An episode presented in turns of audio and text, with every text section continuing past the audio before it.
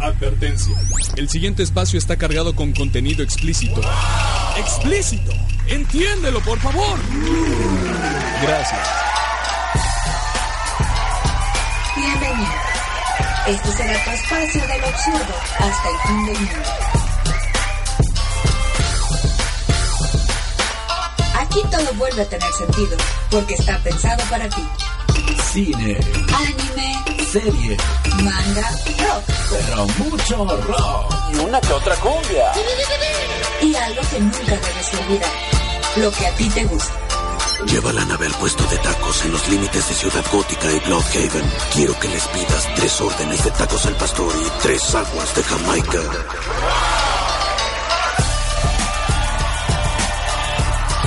Estás escuchando el Angel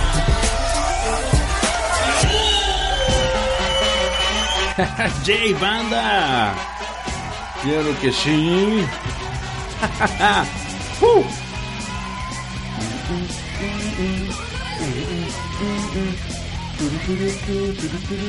¿Cómo están, banda? Bienvenido, chingado. Bienvenidos sean todos, bienvenidos sean de la A a la Z, del 1 al 100, de este este y de nono norte. De nono norte al sur, señor, claro que sí. Están escuchando, por desgracia, el Angel Cast Live. Bienvenidos sean. Este que les habla es su viejo amigo Angel, Vago Imperial, grabando para todos ustedes desde algún punto perdido de la ciudad de Wakanda, Quintana Roo. Como chingados que no. Que por ahí, eh, por ahí un gran amigo, de, de- a, quien, a quien no voy a quemar aquí, me dice, güey, ¿qué pedo con tu pinche Wakanda, güey? Sí, es un pinche rancho, pero eh, no hay ni madres, cabrón, ¿no? Nada más es, es la playa, güey, el océano y, hey, tu pinche rancho culero, pero pues... Digo, güey, hermano, tranquilo, o sea, hay un chingo de recurso natural aquí, el recurso natural más preciado e inagotable son los gringos, ¿no? Seamos bien sinceros. Ay, por eso se te mueren los perros así, cabrón. Pero bueno. Qué culera la banda, ¿no? Que no agarre el pedo. Todavía que eh, este carnal se le murió un perrito. Yo dije, güey, no mames, este, qué mal pedo. Oye, fuerza, superación. Le puso un mensaje chido y me sale con esa pendejada. ¿Qué pedo? Me cae de madre, por eso se mueren solos, banda. Neta que sí. Pero bienvenidos sean, vamos a saludar rápidamente a los Patreons que me hacen el favor de apoquinar para que este espacio del absurdo sea posible. Muchísimas gracias a mi carnalito Antonio Landín Cruz. Muchas gracias a mi carnal Antonio Lira, a Big Paquet, a mi carnal Carlos Enrique Estrada Reyes. Gracias también a Crystal Cheese. Gracias también a Eric, a Eric López alias Basilic Novalik, al FRK Studio, al buen Hack, a Janusgue, a Giovanni Villalobos, también a Néstor Jesús Chanche Soto, a mi hermano Nosferatu, a Oscar Urbina, a Ridus JC, a mi carnal Sade 0784, Supreme Galactic Noodles, a Banfanel Cesar, a Yadomon y a Yamir Ramir. Un pinche aplauso a todos ellos. Gracias por estar apoquinando para que este, este desmadre siga en pie. Un saludo muy afectuoso a mi carnal el Yadomon eh, justamente el líder del Opticast, un podcast también de cultura ñoña, donde, como ustedes habrán estado por ahí debatiendo algunas series de antañísimo. Y también saludos a mis carnales del Codex Gigas, un espacio dedicado eh, a lo paranormal y la cultura underground de aquí de ADN Network. Ambos proyectos pues van a entrar en hiatus durante un tiempo. Eh, quieren, quieren renovar equipo. En el caso de mi amigo Yadomon quiere renovar el equipo. Y en caso de, de mis carnales, mi carnal Ocelotzin y de todo el staff del Codex Gigax, pues lo que quieren hacer es como volver a replantear el concepto del programa para mejorarlo. Eso está chido, la verdad que sí, este porque al final de cuentas de eso se trata, ¿no? De ir mejorando conforme el paso del tiempo y también ofrecerle un mejor producto a los escuchas. Entonces, de verdad espero que no sea un hasta nunca, sino un hasta pronto, eh, porque sería una, una, una pérdida muy, muy triste para la comunidad que, que haya, haya nuevas bajas, ¿no? De la gente que hacemos esto por amor al arte y a los Patreons, claro que sí. Entonces le mando un abrazo a estos muchachones, esperemos que replanteen chido y que regresen con nuevos bríos, porque la verdad esta, esta onda del podcasting es bien, bien este, terapéutico al final de cuentas, ¿no? Y pues bueno, banda, en otras cosas... Ay, güey. Eh, muchísimas gracias por seguir descargando esto. Como ya lo saben, este, esta semana no hubo show en vivo. Esto lo estoy grabando en la comodidad de mi casita. Ay, pero muchas gracias por comprender y sobre todo por seguir apoyando. eh, pues tristemente, esto, esto eh, la verdad no, no, no es como, es algo rápido, ¿no? Eh, ya lo que está haciendo el cine mexicano es que al final de cuentas ya hay un, flujo constante de varo porque pues nos encanta el cine, nos encanta el cine mexicano por su mediocridad prácticamente. y ya un grupito de inversionistas ya se han estado poniendo las pilas para estar cachando las películas viejitas que van venciendo en cuanto a sus derechos para hacer adaptaciones culeras, culeras de a madre, ¿no? Por ahí justamente hubo, hace bastante tiempo, eh, espero que hace muchos, muchos siglos, ¿verdad? Eh, la adaptación de la boda de mi mejor amigo, este gran peliculón con eh, Julia, Julia, Julia Lovers. Bueno, estaría chingón que se apellidara así, ¿verdad? Con Julia Roberts y Cameron Díaz. Es de los chick flicks que más me gustan. creo que si no el único que me encanta de toda la amplia, la amplia gama de chick flicks. Y, y algún productor mexicano dijo, no mames, vamos a hacer una adaptación aprovechando que ya nadie se acuerda de esa madre. Y vamos a hacerla pedazos con nuestro inigualable estilo mediocre, cabrón. Y lo hicieron, fue una gran chingadera. Por ahí hicieron un cambio horrible del tema principal, de uno de los happenings más chidos de, eh, la película. Eh, pero en lugar de hacerlo con una canción legendaria y genial en español, lo hicieron con un cover de Miguel Bosé, ¿no? Eh, que, que, ok, Miguel Bosé y yo estamos ok. Mickey y yo, um, we are fine, very fine. Eh. de hecho, antes yo era un gran fan. De hecho, el disco que más me gusta de Miguel Bosé es Bajo el signo de Caín. lo está bien bueno. Es cuando se creía Peter Gabriel, el cabrón. Pero la adaptación que le hicieron estuvo del super asco. Y pues bueno, ahí viene justamente el remake de Como si fuera la primera vez. Esta legendaria película de Adam Sadler que a mucha gente le gusta, sobre todo a muchas muchas chicas lindas les encanta, más de un compadre pues ha andado con una chica que, ha visto fervorosamente como si fuera la primera vez. La premisa es muy simpática, muy chida, es un día de la marmota, eh, eh, pero eh, la marmota siempre anda en busca del amor. Ay, si no la han visto, chéquensela porque ya el cine mexicano la va a desmadrar todavía más. Si bien no es una joya de película, creo que es de esas películas que te, que te pone feliz, es muy buen rollo, muchas pendejadas de Adam Sladler. intentaba el cabrón seguir una especie de guion todavía en esos momentos. Se las recomiendo mucho, creo que es de las mejorcitas que tiene ese cabrón. Porque hay unas que de verdad que no, no mames, las pones nada más como de fondo, ¿no? Para no sentirte solo en tu casa, güey, ¿no? Porque sí están súper culeras, este, pero sí les recomiendo mucho eh, como si fuera la primera vez, está bien chingona. Y pues la gente ha estado mamando que, uy, no mames, este, ya, ya, ya hubo mucha gente que, que se acercó un poco a esta onda del remake y que se han dado cuenta que hay un tal Adam Sandler que ha hecho un chingo de películas igual, así de ese tipo, ¿no? Eh, pues sí, de nueva cuenta volvimos a este pedo de que fue primero huevo la gallina y pues la gente joven, muy muy joven que no conoce las peripecias de Adam Sadler y su enorme talento, eh, pues está cayendo redondita, ¿no? Buscando el catálogo antiguo de Adam Sadler, pues está chido, chido por ese cabrón. Entre otras cosas más pendejas, súper, súper pendejas, pero bueno, es el mame de la semana, pues, ¿qué creen? Por ahí un estúpido portal de esos culeros anduvo divagando la eh, divulgando, perdón, la noticia de que el 3 de octubre iba a caernos un pinche meteorito, el FT, el 2007 FT3, eh, un meteorito gigantesco según esta noticia, eh, y pues no mames, este, estuvo muy culero el asunto porque estaban diciendo que iba, iba a causar una explosión 150 mil veces más grande que la ocasionada por una bomba nuclear sobre la superficie de la Tierra porque iba a impactar directamente con nosotros. Y lo peor es que esta noticia se divulgó con el titular La NASA confirma un meteorito terminará con la vida en la Tierra, pero obviamente eso no pasaría. Estaba muy chido el, mame, este, mucha gente sueña con ver el fin del mundo. Las religiones viven de justamente vendiendo el máximo evento, los boletos para el máximo evento que es el fin del mundo o la llegada del Mesías, cualquiera de las dos.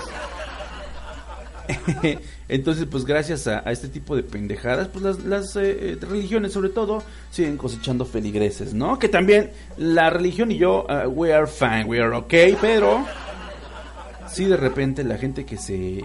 Eh, que se psicotiza muy cabrón, que se fanatiza muy feo con este pedo de la religión y la trascendencia y buscar la manera de, de, salvar nuestra alma, sí se clava muy culero. Por ahí conozco mucha gente que es muy fanática de la religión y y pues son de esas personas que buscan limar todas las aristas de su existencia, dejan de decir groserías, este, tratan de comportarse muy bien, eh, siempre andan muy limpiecitos, muy alineados, eh, se van quitando como todas las aristas que te convierten en un ser humano, así como le pasa a Luisito Comunica. que todo eso, sí, todo está genial, chavos, esto está súper. Dices, güey, qué puta hueva tu vida.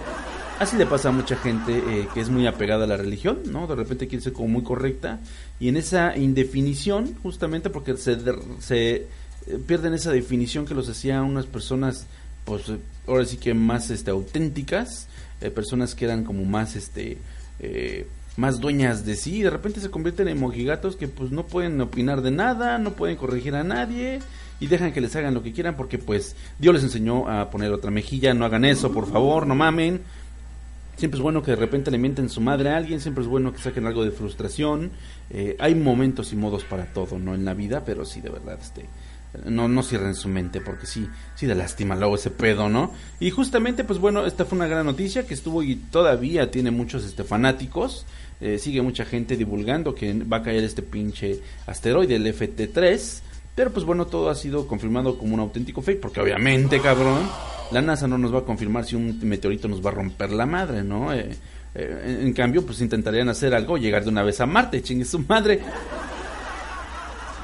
Pero pues bueno, todavía seguimos creyendo ese tipo de cosas, ¿no? Eh, esta, esta, ¿cómo se llama? Eh, justamente esta trayectoria que va a tomar este asteroide, eh, sí es sorpresiva, va a pasar muy cerca, va a ser visible, eh, va a ser visible a simple vista, pero va a ser un eh, meteorito completamente inofensivo, ¿no? En octubre justamente se dan varios avistamientos, generalmente sobre todo lo que son las lluvias de estrellas. Uy, esas madres se venden muy bien aquí en Wakanda, cabrón, porque todo mundo quiere ir a fornicar a la playa mientras ve lluvia de estrellas, ¿no? Así es el asunto.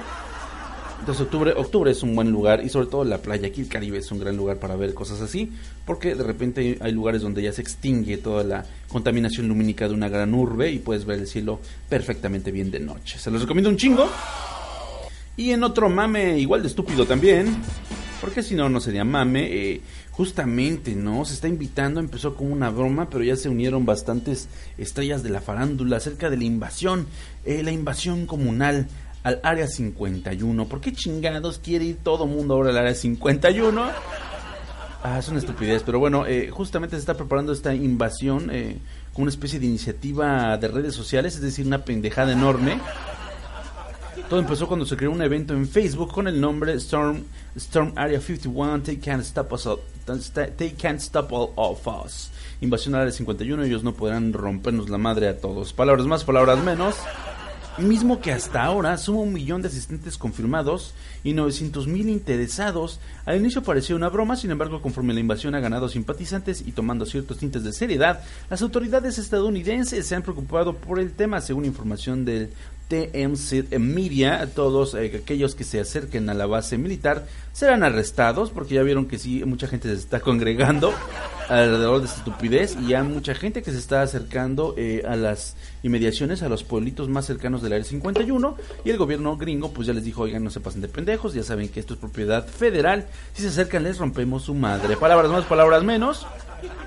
Y bueno, el evento está programado para llevarse a cabo el 20 de septiembre de este año y como lo dice la descripción del mismo, esperan correr como Naruto para ser más rápidos que las balas y pues al mismo tiempo a ver si pueden encontrar algún alien porque también se rumoraba que iba a haber eh, un encuentro alienígena. No hay fuente, no hay manera de saber quién se le ocurrió esta pendejada, pero pues bueno, la invitación para ir al área 51 ahí está. Eh, esperemos que sí vaya mucha gente y que les disparen, ni pedo, pues ya se les advirtió. Pero esto a final de cuentas es un nuevo proceso de la selección natural, banda. Hay que tener mucho en cuenta eso. la selección natural nunca falla, necesitamos seguir evolucionando y tenemos que dejar atrás al astro humano, ¿no? Entonces, pues bueno, ya lo saben, el Área 51 ha sido históricamente conocido como uno de los secretos mejor guardados del gobierno gringo.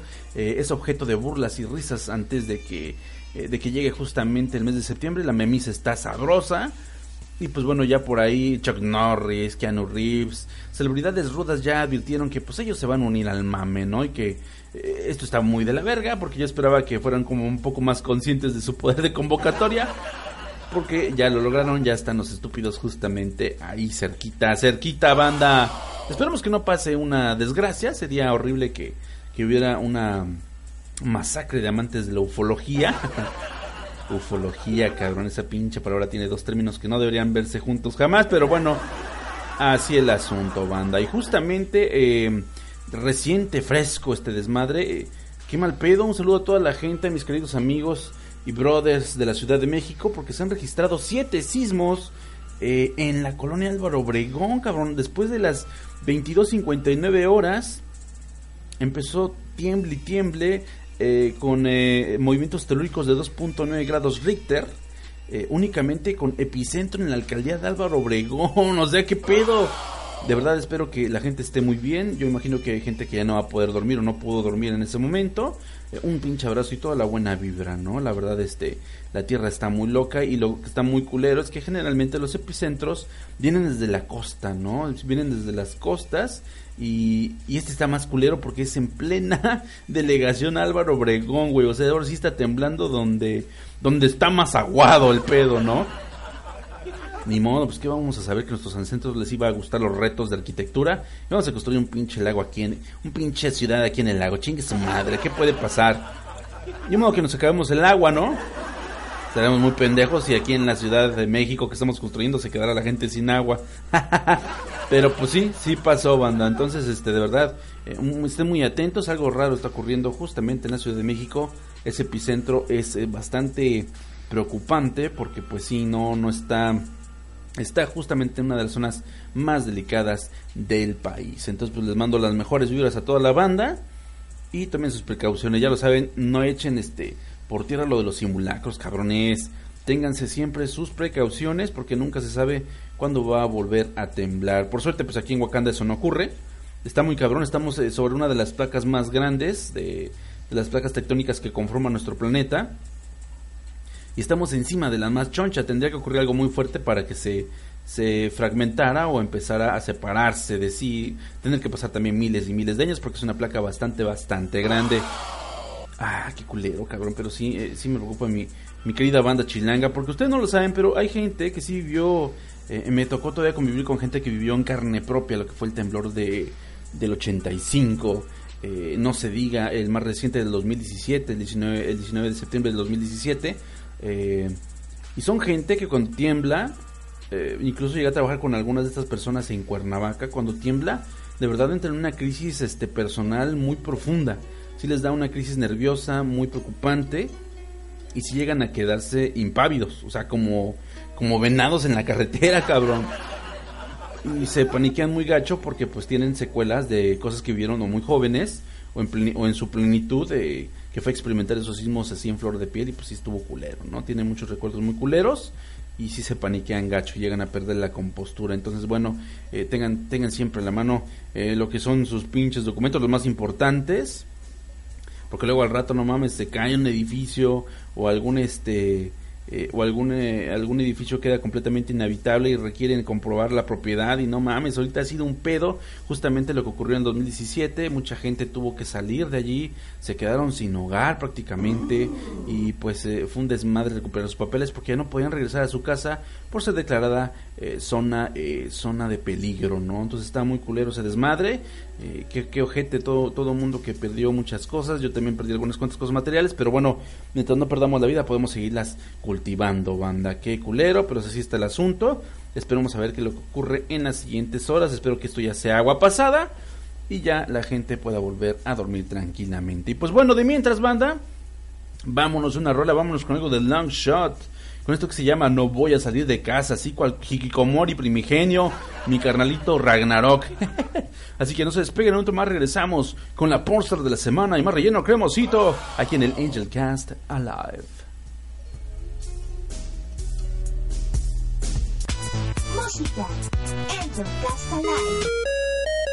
Nosotros somos la familia QDP.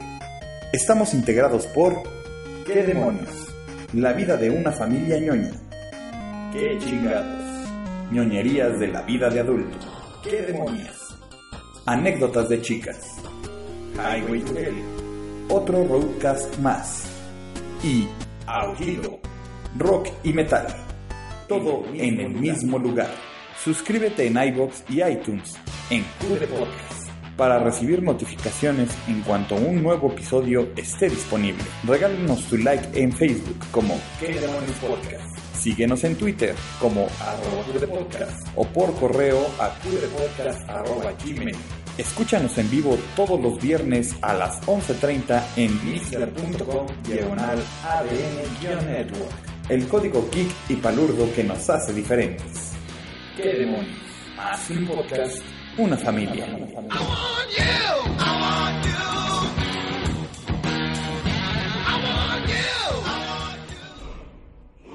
Prepárate para escuchar el podcast más épico, con los conductores más preparados, mesas de debate y especialistas invitados, discusiones, teorías, hipótesis, todo en un solo programa dirigido para las mentes más brillantes.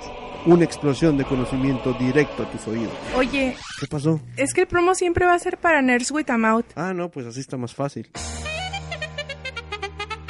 Nerds with a Mouth. A veces buscamos noticias, de vez en cuando nos preparamos y una que otra vez le echamos ganas al grabar. Todos los miércoles en vivo por MixLR en el canal de ADN Network o por nuestro canal de YouTube. Ay, lo siento, regresamos. Estás escuchando el Angel Cast Live.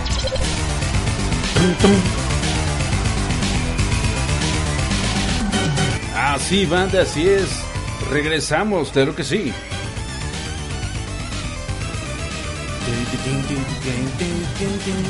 No mames. ¿Qué recuerdos de ese, de ese pinche juego cuando estaban los cuatro mandos ocupados? Se me daban unas madrizas, cabrón. Ay, antes de que existiera el juego online multiplayer. Qué chingón. Y hablando de juego online multiplayer, pues ya comenzó el evento de verano de Overwatch. Así que ya lo saben, síganme en mi canal, ahí en YouTube, busquen Nacido para Broncear, como chingados que no, y añádame con el Battle Tag Angelcast, hashtag 1124, para que repartamos bala, como chingados que no. Ha estado difícil, ha estado difícil, ya soy plata, pero nomás no puedo subir. y la gente se arde, cabrón, que por qué subo mis pinches, este, gameplays si, si no soy diamante o grandmaster, chinguen su madre. Si lo subo nomás para, para diversión, cabrón. El Overwatch trata de eso, si se acuerda, ¿no? Qué fuerte, cabrón, qué fuerte. Y bueno, en noticias de la ñoñería, sépanse que pues justamente se acaba de estrenar hace unos días lo que es el tráiler oficial de la nueva adaptación de Lupin the Third. Lupin the Third, The First, la primera película en CGI del famoso personaje de Monkey Punch. Y no, Macayu, la verdad estoy muy, muy entusiasmado con este, eh, con lo que ha ocurrido se ve bastante chingona la animación, como se merece justamente Lupin the Third. Y espero de verdad que sea un putazazo esa película. Un putazazo, se lo merece, es un gran personaje que nos ha traído fantásticos momentos de la animación, ¿no?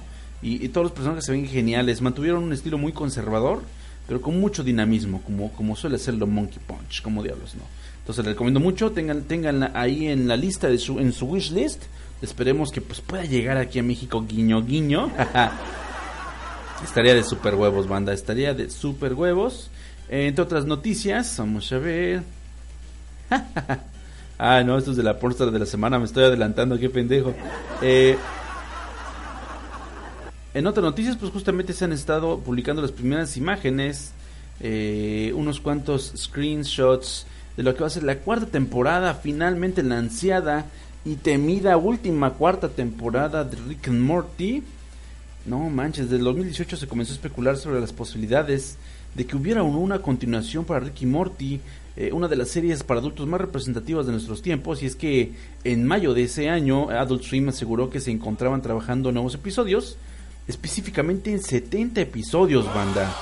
Pero todavía no tenía nada claro hasta mayo de ese mismo año, cuando finalmente se anunció la fecha de estreno oficial. Ahora, gracias a Entertainment Weekly, eh, tenemos nuevas imágenes en las cuales podemos ver más o menos de qué se está tratando la cuarta temporada de Rick y Morty, o algo así, según informa dicho sitio. Rick se encontrará en un planeta extraterrestre, que bueno, esto puede ser eh, uno de miles de capítulos y miles de tramas, ¿no? La verdad.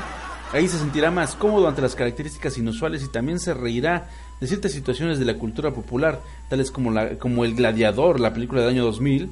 De hecho, en la publicación de la foto en su cuenta de Twitter escribieron La Tierra Prometida está cerca. Y bueno, en otra de las imágenes eh, se encuentra Rick en circunstancias completamente raras eh, y aparentemente se enfrenta a amenazas extraterrestres robóticas, algo así cuando eh, él se transformó en un pepinillo letal. ¿Recuerdan esa gran mamada? pues hay unos este hay unos este alligators que tienen como este tipo de armadura improvisada bien extraña, ¿no? Y bueno, justamente será en noviembre cuando la cuarta temporada de Ricky Morty regrese para darnos más historias, humor negro y por supuesto risas, chingos de risas.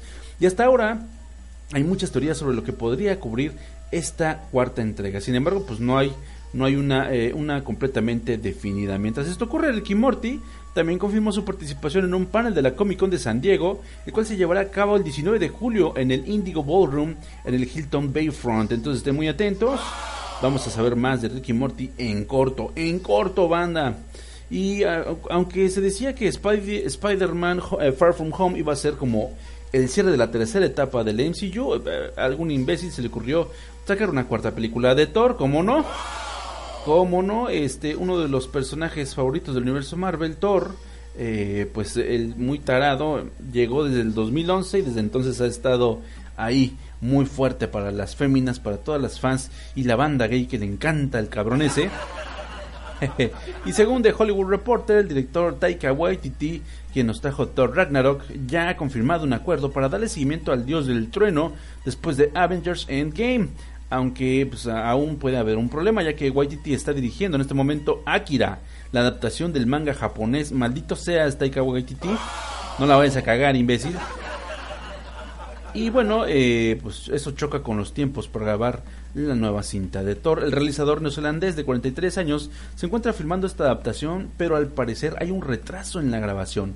Es ahí cuando entra Marvel para pedirle que dirija la nueva, la nueva eh, aventura de las, de las nuevas aventuras del hijo de Odín. Al parecer Warner Brothers no dejará que Waititi deje el proyecto varado. Según la misma fuente, la productora le daría la oportunidad al director de filmar la nueva película de Thor. O sea, me van a dejar a Kira Angel otra vez. Excelente, excelente pendejos. Eh, se supone que la producción de Akira está planeada para ser estrenada el 21 de, el 21 de mayo del 2021. Chinguen su calavera si no. Waititi trajo su propio sello a la franquicia de Thor Ragnarok eh, y el público respondió de manera positiva a esta película porque pues era una película pal desmadre, ¿no? Como deberían ser las películas de superhéroes, ganando Disney 854 millones de dólares en las taquillas de todo el mundo. Mientras que los elogios de los críticos le dieron una calificación de 93 en Rotten Tomatoes, uno de los méritos de Waititi fue rejuvenecer y darle una nueva personalidad a este personaje y pues fue un poco, la verdad, no no crean que estuvo muy cabrón. Lo chingón es que pues pusieron a Thor en medio de, su, de su campo común, que son las pendejadas. Chingos de pendejadas, chingos de mamadas, ¿no? Y pues bueno. Ay, güey, a ver qué va a ocurrir con este pedo. Yo ya daba por cerrado lo que es el MCU. Pero pues bueno, por ahí tiene que seguir Thor en algún pinche lado. Eh, Spider-Man, pues eh, se ve que se le hiperpela si no tiene más ayuda. Pues está bien, está bien que al final de cuentas haya más de Thor. Vamos a ver qué tal les queda la película y a ver a ver en qué se basan los cabrones, a ver con qué nos salen, a ver si nos traen una sorpresa bastante agradable. Y pues bueno, banda, vámonos justamente al relleno cremosito porque hoy les traigo doble, doble Pornstar de la semana.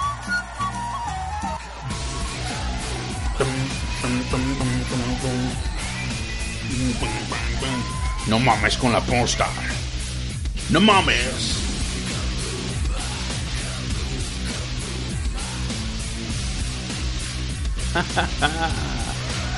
Ay, güey.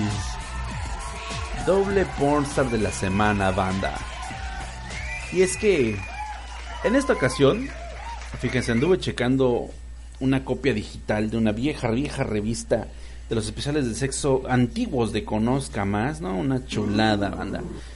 Y venía un artículo muy chingón que a mí me gustaba mucho, lo tenía muy presente, acerca de que se había llegado a la conclusión científica, súper científica, de que en Hungría se daban las mujeres más hermosas del mundo. Para ser más exactos, eh, pues sí, toda la región son muy bellas, pero en Budapest, no mames, qué cosas se ven allí, ¿no? Qué mujeres tan brillantes, tan hermosas, con tiempo libre para ejercitar sus hermosos cuerpos, no mames. Y, y justamente, conozca más, en un especial de sexo hablaba de esto, de que eran las mujeres más calientes, más bellas de todo el pinche planeta, sí.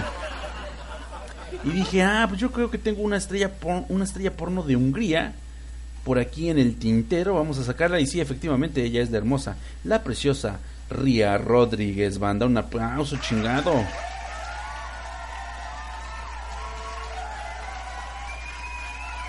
Ria Rodríguez es una hermosa chica nacida en el 92 Tiene, no, tiene 26 añotes.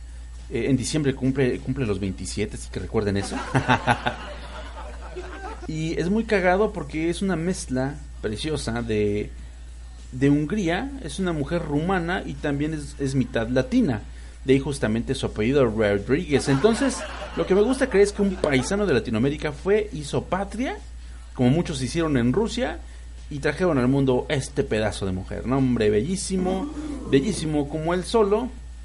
Ría Rodríguez, si bien tiene un encanto muy latino, 100%, su cuerpo está perfectamente tallado por los dioses, perfectamente ejercitado para no generar una espalda gigantesca, unos brazos enormes y venudos. No, no hay nada de eso, banda. Eh, Ría Rodríguez lo tiene absolutamente todo. Empezó a, empezó a chambearle en los medios a eso de los 20 años. Eh, la verdad no se definía, eh, tenía un trabajo mediano de, de camarera en algún lugar, luego de repente le invitaron a ser bailarina exótica eh, vio que no había pedo y hasta que finalmente le llegaron al precio, como ocurre con muchas estrellas porno en el mundo, ya saben, ¿no? Y aunque lleva muy poco justamente este deleitándonos con sus encantos tan naturales, porque es lo que está también muy chingón, es una belleza conservada, sin, un, sin una sola metida de escalpelo y ustedes la ven y nada mames, está de huevos. Y le mete un chingo de le mete un chingo de feeling, se ve que tiene bastante bastante eh, presente su sangre latina, porque coge de una manera, tiene un chingo de juego de cadera, yo creo que su papá era bailarín, una mamada así. O su mamá, uy, ojalá que sí, su mamá. Saludos a la señora Rodríguez. Se ve que ha tenido un pinche juego de caderas poca madre, porque le ha enseñado unas mañas a su hija que yo no había visto de hace mucho tiempo, ¿no? De hecho, me recuerda mucho a Abel Anderson, pero en sus buenos tiempos. Ya ahorita no sé qué ha sido de Abel Anderson, espero que esté muy bien. Saludos, Abela, si estás escuchando esto, por cierto.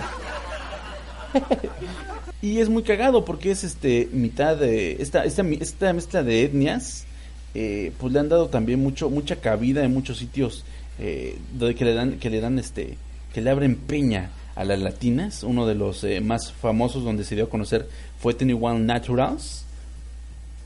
Y sobre todo eh, lo que está muy chingón es que es una mujer muy versátil. E- ella le entra lo que sea le ponen un negro le ponen un caucásico le ponen una chica ella se los va a chingar de una manera bastante bastante eh, atorada no bastante entradona bastante parca y eso está muy chingón.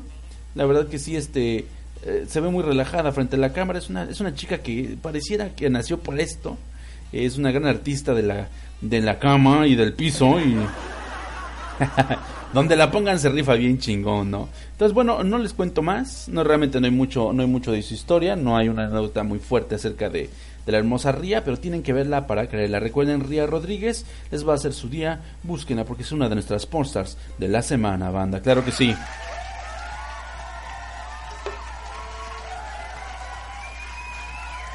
Vamos a ver.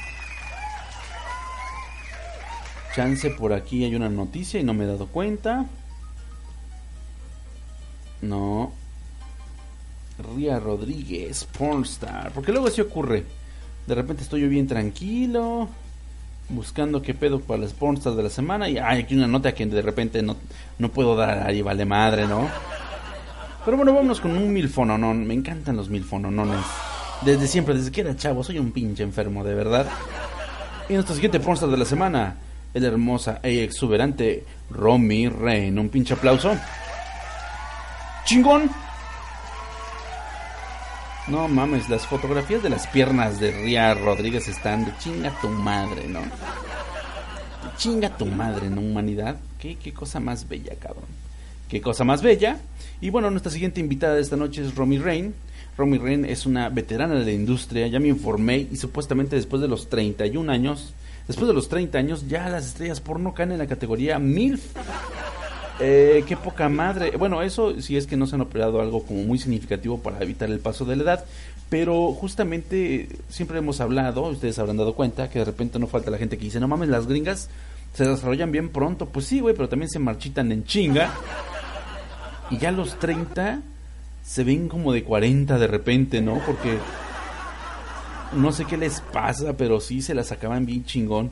Y bueno, Romy Ray nació en enero del 88 en Boston. Siendo adolescente tuvo varios trabajos de camarera. Realmente pues lo suyo, lo suyo no fue la escuela, hay que ser bien sinceros. A los 18 años se trasladó a Los Angeles, donde comenzó a trabajar como modelo erótica en publicaciones como Lowrider y en sitios web de lencería y bikinis, cosas muy tranquilas, nadie, nadie apostaba mucho por internet en ese momento, entonces pues ella le iba bomba, ¿no? A los 19 años comenzó a actuar como bailarina exótica y de burlesque en diversos clubs de la ciudad durante tres años. Inició su carrera en la industria del cine para adultos en el 2012 a los 24 años de edad. Es una de las estrellas porno más cotizadas del mercado, siendo fija en varias producciones de estudios grandes como Bang Bros, Brazers, Evil Angel, Girlfriends Films, Black y usted eh, inserte su, su productora favorita aquí, claro que sí. En 2016 participó junto a Abigail Mack, Nicky Benz, Mónica Alexander y Anna Fox en la película Ghostbusters 3X. Ay, dije, a ver, déjala busco. Una parodia porno del reboot femenino de Las Cazafantasmas producido por Brazers. En el 2018 se alzó en los premios XBs con el galardón, con el galardón perdón, al artista femenina del año y hasta la actualidad ha participado en más de 500, 550 producciones. No mames, qué manera de tragar camote, ve nomás. Y no se lo chinga frito, se lo chinga con leche, sí, muy bien. Ay, hay que verla para, para quererla también, está bastante chida. 1.72 de pura sabrosura, 55 kilitos nada más, 34 de... No manches, está, pero que ni mandada a hacer para Miguelito. algo muy chido de las, este, justamente de las MILFs, algo que me gusta mucho, son esos videos donde salen eh, aparentemente enseñándole las artes amatorias a un muchacho imberbe y pendejo. Esos son mis videos favoritos. De ahí que sea gran fan de eh, del buen eh, chico polla, del niño polla y también de Juanito el burro. ¿Por qué les he hablado de Juanito el burro, no? Pronto, pronto vamos a hacer un especial con Juanito el burro y todas esas chicas deliciosas y señoras, señoras ponedoras que se ha echado al plato. Claro que sí, claro que sí. De mientras, pues simplemente les queda deleitarse con Romy Rain. Recuerden que hay pack especial para los Patreons. En esta ocasión va a venir con dos reinotas, dos reinotas de corazones para todos los que apoquinen desde un dólar al mes para lo que es la edición especial del Angel Cast Live. Recuerden que esta edición especial viene con audio en HD, viene con su bonito pack didáctico y con uno que otro goodie del tema que estemos tocando esta noche. Esta noche, banda, claro que sí. No más, qué chingón. Entonces, muchísimas gracias a los Patreons que han apoquinado. Gracias a ustedes, esto se puede seguir realizando, banda. Y pues un aplauso a la hermosa y sabrosísima Romy Rain. Viejo ronón de viejo ronones.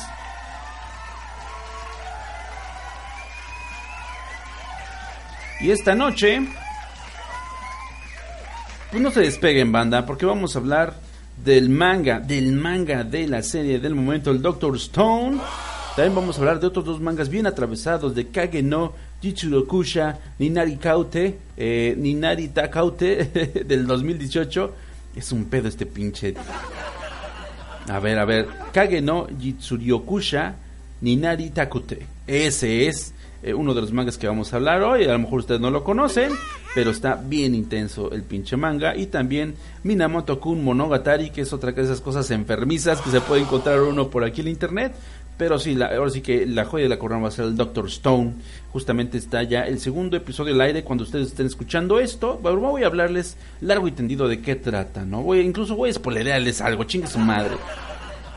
Para que vayan bien pilas y estén muy atentos a lo que ocurre en Doctor Stone. Es una gran historia eh, posapocalíptica, distópica, con un personaje que de repente puede cagarte los huevos, pero un trabajo de arte muy chingón. La verdad les recomiendo mucho el manga. Espero que les gusten las recomendaciones, banda, y pues algo que se me quede por ahí en el tintero también para esta emisión. Así que ya lo saben, no se vayan, vámonos a rola, vamos a poner algo, uy, un, un bonito crossover de los Masters Plus con Sabino, con esta gran rola guapachosa que lleva por título El Castigo, como para que se las baile su bailarina exótica favorita, claro que sí. Así que no se despeguen un momento más, regresamos aquí en el Angel Cast Alive. Acompáñenlo con leche.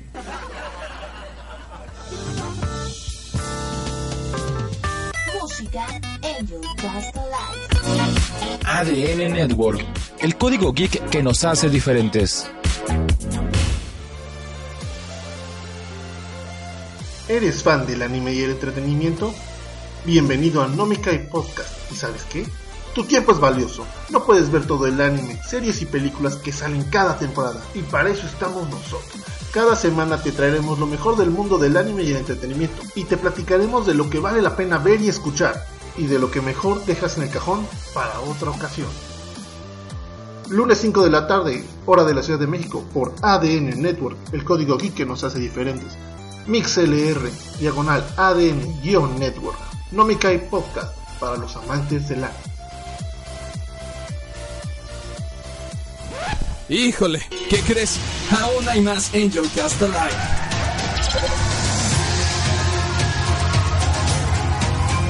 Jay. Y regresamos, banda. A un bloque más de este espacio que es la que, que, que buena, claro que sí.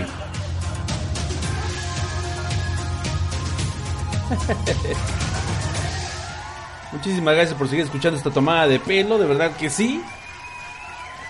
Y pues continuamos, continuamos eh, de lleno porque estas reseñas luego son entretenidas. Y, y es que pues el anime no, no me ha estado en- entusiasmando mucho últimamente, ya tiene ya tiene un ratito que no veo una serie como muy chingona, muy interesante de corrido, pero también esto se debe a que muchas de estas series van a quedar en hiatus tristemente, mientras el manga va a seguir este pues continuando con su producción y he preferido mejor decantarme por leer algunas cosas, este en lugar de estarlas viendo, ¿no? Porque si luego sí frustra un chingo que se acaba una temporada, tardan dos años en traer la siguiente, ¿no? Te estoy viendo Shingeki no Kyojin. Y dices, no mames, de por sí es una mamada de historia y luego tardan tantísimo tiempo en continuarla. Bueno, ya ustedes me entenderán, ¿no? Y bueno, justamente vámonos en chinga al primer manga vaciado de esta noche, que es... Es un pedo pronunciar esto, pero se llama Kage no Jitsuryokusha Ninari Takute. ¡Ay, cabrón, lo logré! ¡A huevo! es un pedote. Eh, tiene un nombre más chido en inglés que se llama To Be a Power in the Shadows. De hecho, pues bueno, es eh, está muy cabrón. Los japoneses cada vez más este, evolucionan su narrativa para hacerla más sencilla, más accesible al público. Y pues ahora justamente eh, To Be in the Shadows es, eh, es un manga que surge justamente de una novela web. Ya ni siquiera se publica, se imprime en papel. Qué chingón porque pues ya también está muy cabrón estar coleccionando tantas cosas en físico. Así que la verdad yo apoyo mucho, mucho eso de que ya haya novelas web.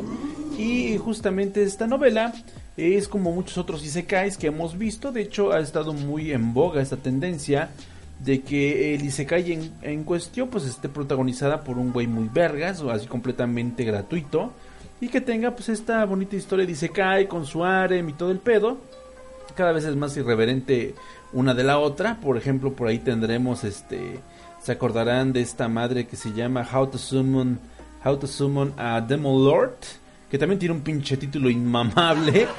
Se llamaba que a que ver vamos a ver. Se llamaba Isekai Mao Tutu Shoukan Shoujo no Dorei Mao Jutsu. No, chinga tu madre. Chinga tu madre, pinche Japón. ¿Qué es esto, cabrón? Pero bueno, eh, es muy parecida. De hecho, en esta, en esta historia conocemos este el linaje de la familia Kageno. Eh, que evidentemente el apellido pues sirve. eh, el título se basa mucho. perdón, el apellido se basa mucho en el título de la serie. Es una serie de, de gente muy, muy chingona. Y el hijo, el, el único hijo de esta familia es entrenado por su hermanita Claire, que está muy muy buena.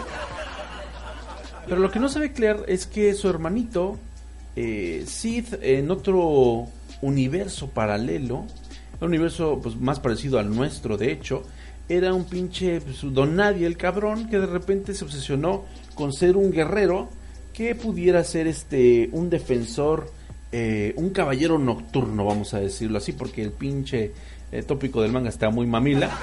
Él quiere ser un, defensor nocturno, ¿no? Vencer a la maldad con un estilo sombrío. Y pues a pesar de que es un tipo por el que nadie da un peso, él se entrena todos los días para algún, algún día convertirse eh, en esa fuerza del bien, en esta fuerza rebelde del bien. eh, y entrena eh, físicamente, hace mucho ejercicio, también estudia varias disciplinas de artes marciales y por si fuera poco intenta también mucho eh, fortificar su espíritu, ¿no? Entrándole a diversas este, filosofías y de- diversas religiones para alcanzar un, estado más avanzado, un estado de, de completa transición. Y uno de esos pinches estados, pues, una de esas pinches prácticas extrañas de alguna religión, de alguna tendencia filosófica y, y espiritual pues eh, consiste en darse de madrazos contra un árbol hasta alcanzar eh, un estado digamos zen, ¿no? Puras mamadas y es que pues justamente después de una sesión de varios putazos en la cabeza digo, para ese momento este, este cabrón ya está mamadísimo, ¿no? Y, y, es una máquina de la muerte, sin embargo, pues sigue siendo un estudiante de secundaria por el cual nadie da un pinche peso. Entonces es muy cagado de repente ver cómo lo ilustran en el manga como un güey ya hipermamado, obviamente con el rostro censurado porque no es para nada este... Eh, no es para nada relevante hasta ese momento su identidad. Y está muy cagado porque pues al final de cuentas el güey eh, todo madreado por este por esta práctica de alcanzar un estado avanzado de conciencia a través de darse putazos con un árbol en el bosque, pues el güey termina todo lampareado y ve unas luces a lo lejos. Estas luces no son otra cosa que un pinche tráiler. Y al güey me lo despedorran, o eso parece. Porque corte A despierta en un mundo, un mundo ya lo saben, medieval, ¿no? Donde está al por mayor las chicas con orejitas de gato y sobre todo pues las elfas chichoncísimas un lugar que, que pues obviamente eh, deprava todo lo que es la mitología celta y es ahí donde pues se, digna a seguir navegando con bandera de pendejo eh, porque de alguna manera recuerda todo de su vida pasada incluso incluso recuerda pues cómo murió pero también recuerda todo su entrenamiento y su memoria su memoria este muscular pues responde a todo lo que tiene guardado en su loca cabeza entonces no le quiere decir a nadie que es una máquina del combate, pero pues eh, evidentemente eh, el cabrón de repente te hace dudar si de verdad se murió o está en coma y está soñando todo esto. Yo la verdad apuesto más por la segunda opción. Y de a poco este va, va comenzando a hacer una gran chaqueta mental. Y yo digo que en realidad lo que ocurrió es que el güey está en coma porque todo lo que va eh, declarando se va, se va haciendo realidad en este, en este mundo matraca. Eh, en este mundo matraca hay una, eh, hay una tradición religiosa acerca de que pues de repente hay personas que empiezan a manifestar una enfermedad muy parecida a la lepra y la iglesia lo que hace con estas personas los considera malditos y los tiene que sacrificar en el fuego sagrado. Así, palabras más, palabras menos. Y el buen Sith de repente pues este salva a una de estas personas y resulta que es una elfo y por alguna extraña razón al solo al solo rescatarla de las garras de, de las garras del párroco que quiere darle en su madre pues la elfo eh, se ve completamente revertida de su enfermedad que se encuentra incluso más bella de lo que era antes y en ese momento se convierte en una seguidora de este cabrón a quien a quien pide que, que le llame eh, respetuosamente como Shadow Sama. No mames y Shadow Sama de repente pues empieza a mentarle un choro. De hecho, cuando le regresa la salud a esta chica, él no sabe exactamente qué fue lo que pasó. Pero le dice que pues necesita de su ayuda. Si quiere regresar el, favor, lo que tiene que hacer es luchar a su lado contra la orden de Diablo. Ay, güey. Diablo para esto es una criatura del inframundo, un demonio, que maldijo a los héroes que lo encerraron de nueva cuenta en los infiernos los maldijo con esta enfermedad justamente de la lepra, por lo tanto, pues le, le vende la idea de que todos los leprosos que han sido este, presa de la iglesia, pues eran héroes en potencia, porque todos ellos eran descendientes de los héroes originales o de una familia muy, muy cercana, ¿no? Y pues la chica elfo tiene unas chichototas, pero no es nada brillante, entonces le compra la historia y se une a sus fuerzas. Eh, sin saberlo, esta, esta verdad ficticia le va a dar forma a su revuelta y va a estar este, esta, esta elfita, de hecho, es rebautizada como Alfa. Alfa la chichona, claro que sí. Y Alfa le va a estar ayudando a seguir reclutando gente pues desvalida del mundo para unirlos a su cruzada, su cruzada contra las sombras, de las sombras contra las sombras, recordemos mucho ese pedo. Y de repente, pues, eh, la hermana de, de Sid, la linda y hermosa Claire, pues es secuestrada por un cabrón. Eh, no hay como un gran trasfondo del por qué la, la secuestra, pero obviamente llega su hermano con sus elfas, sus elfas sabrosotas a darle en su madre. Y ellas dicen que pues han sido enviadas por, eh, por el guerrero de las sombras, ¿no? Que obviamente sea Usama y que vienen para darle en la madre la orden de diablo. Para sorpresa de todos en ese momento, pues empieza como a ocurrir esta ficción dentro de la cabeza en coma de este güey. Porque el cabrón que, que justamente eh, secuestra a Claire le dice, no mames, ¿cómo saben de la orden de Diablo Sama? Y es muy cagado porque justamente nuestro protagonista le comenta a las elfitas, bueno, lo comenta para sí mismo, que todo eso se lo saca del calzón y únicamente lo que quiere es que es lavarles el cerebro para tener un ejército enorme de justicieros y finalmente lograr vivir su chaqueta mental, su chaqueta mental de no mames, finalmente soy el héroe legendario y oscuro que el mundo estaba esperando. Entonces, mientras avanza la historia, se va complicando mucho más este lo que ocurre en el manga. De repente sus apuestas por la realidad suben. Se hace de unas este de unas asistentes bien bien sabrosas y por ahí hay dos que tres fajezones. Pero lo que eh, lo que sorprende bastante es que de repente pues pareciera que su eh, su musculatura, su poder interior sigue ahí oculto. Pero pues eh, de repente sí hay muchas este muchos guiños a que el güey ya está muerto, de que el güey sigue en coma y que todo lo que está viviendo pues es una construcción de su inconsciente que se aferra a la vida. Eh, por ese lado está bastante chido que lo puedan checar, banda. Tiene mucho fanservice, mucha violencia y desde luego tiene esta trama pues oscura de los isekais, en el cual no sabes si el cabrón le está pasando lo que a Oliver Atom, lo que a Link en, eh, en Link's Awakening. Uy, gran, gran juego ese. Entonces sigo en espera de ver qué es lo que ocurre con este cabrón. La novela eh, web ya está traducida completamente al español. Son cinco, seis tomos, vamos a ver. Son seis volúmenes, seis volúmenes este, traducidos. El manga va, va lento, pero se sigue adaptando a lo que es el volumen. Está entre el volumen 1 y 2 todavía. Pero por cualquier cosa lo pueden encontrar completamente traducido en internet. Como chingados, ¿no? Ya si lo encuentran por ahí de manera legal, pues no sean cabrones y cómprenlo de manera legal, como debe de ser. Está vaciado, la verdad, este, eh, los disparates que se sacan de repente se ven muy serios, pero luego saca unas pinches pendejadas, este, el buen Sid que dices, no mames, güey, qué pedo con tu pinche vida. Yo pensé que incluso iban a adaptarla, no tiene mucho que salió. Uh, pensé que ya iban a adaptar justamente al formato anime porque como les comento ya ha habido varias series. Está Goblin Slayer, donde está el, clásico güey que rompe madres. También está esta que les comento de How to Summon a Demon Lord, que pues lleva mucho este, este matiz. Obviamente también vienen basadas este, de novelas ligeras. Pero esta creo que es la más divertida porque aunque tiene un velo muy oscuro y muy serio, sacan unas pendejadas geniales que dice, sí, solamente al cerebro comatoso del protagonista se le pueden ocurrir estas chingaderas, ¿no? Entonces lo recomiendo mucho, está cortito y las novelas ligeras se las avientan en chinguísima y pues de, mientras ahí los dejo con esta con esta eh, recomendación de how to be a uh, how to be a power in the shadows, claro que sí.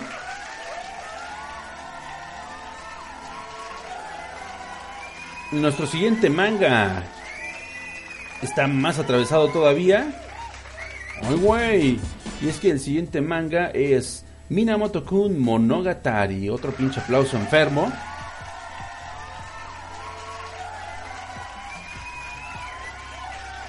El tono de narrativa de este manga es muy muy oscuro, se ve, de hecho empiezan las primeras páginas donde se ve que unas chicas abusan este eh, psicológicamente de un chico, eh, incluso le vierten leche por alguna pendeja razón, ya saben, ¿no? Japoneses. Y lo amenazan con unas tijeras, ¿no? Lo amenazan con cortarle pues el pene, eh, si es que no acepta ser el juguete de estas muchachas este, descerebradas. Al final de cuentas el chico desarrolla pues una aberración a las mujeres muy fuerte, muy muy cabrona y pues no puede ya ni siquiera tomar leche de la experiencia tan tan pinche eh, clavada que vivió en ese momento. Corte A, pues su vida empieza a irse al garete, tiene mucho este recuerdo todas las noches, cada que lo sueña pues el cabrón despierta aterrorizado y de repente su vida que pareciera no poder, no poder estar más jodida, no puede acercarse a ninguna mujer por temor que le pueda dañar de nueva cuenta. Eh, llega su papá bien chiles a presentarle a una mujer que en su vida había visto y le comenta que pues ella es su nueva su nueva novia y pues bueno que está embarazada, ¿no? Entonces en la casa es muy pequeña, únicamente es para dos personas y tiene que hacerse cargo de esta responsabilidad tan grande, entonces me lo manda muchísimo a la chingada y lo manda a casa de su tía. Para esto este cabrón pues este es un güey que bien podría tener buena suerte con las chicas, sin embargo pues no tiene el valor el valor suficiente para hablarle a alguna de ellas. ¿Cómo se llama este cabrón? Vamos a ver. Cuando llega a- justamente a la escuela, todo el mundo se lo anda, se lo anda pitorreando. Porque pudiera ser un, un tipo con mucha, con mucha valía para hablar con las mujeres. De hecho, pues no es feo según esta, esta parte de la historia. Este pobre diablo se llama Terumi Minamoto. Y pues de repente llega a esta escuela donde eh, todo el mundo anda suspirando por una pariente de él. Una hermosa maestra de nombre Kaoru Fujiwara. Que está que no mames, qué chichotas, ¿no? De hecho está muy cabrón, eh, todo el mundo eh, le pregunta que cómo es posible que compartan la misma sangre si ella es tremendamente hermosa y se convierte pues en la envidia de sus amigos, ¿no? Porque finalmente va a estar viviendo bajo el mismo techo. De hecho lo que se cuenta en la historia es que el padre al verse eh, acogido por esta nueva responsabilidad que lo supera, fue a rogarle a, su hermana que acogiera a su hijo como eh, ahora sí que acogiera a su sobrino como su propio hijo porque él no podía hacerse cargo de él bajo el mismo techo con su nueva pareja. La tía pues accede, dado que pues el padre se humilló bien culero y sin embargo tiene, tiene un as bajo la manga. Ella es muy fanática de una serie de novelas cachondas, es una gran fanática de una parodia de Fifty Shades of Grey.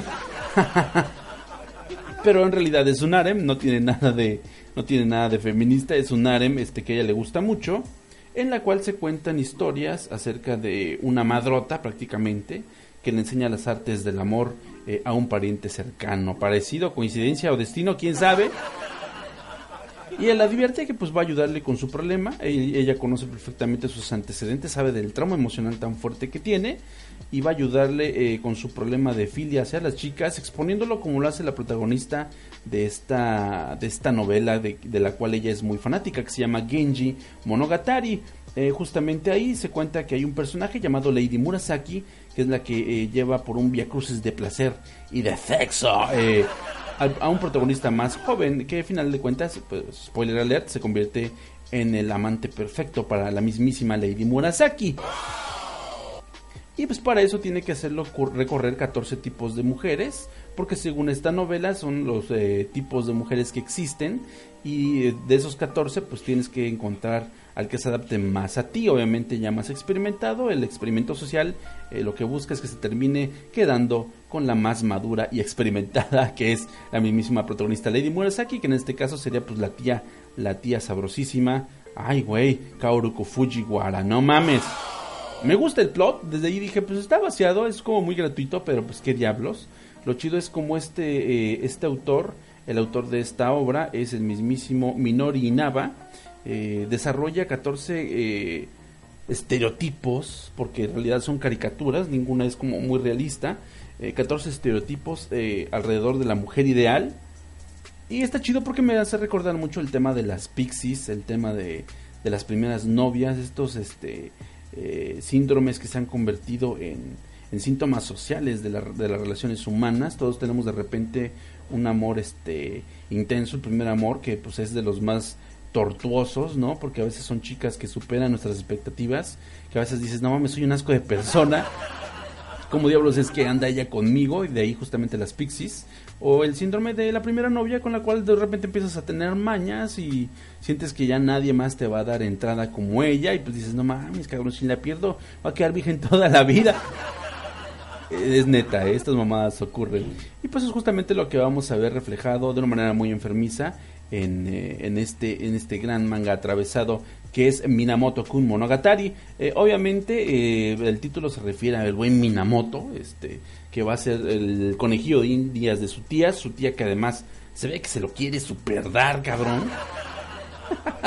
se ve que se lo quiere super dar y lo mejor son las 14 facetas de 14 chicas diferentes que va a ir conociendo. De hecho, eh, una de ellas, la primerita, tiene, tiene que lograr seducir a su propia prima.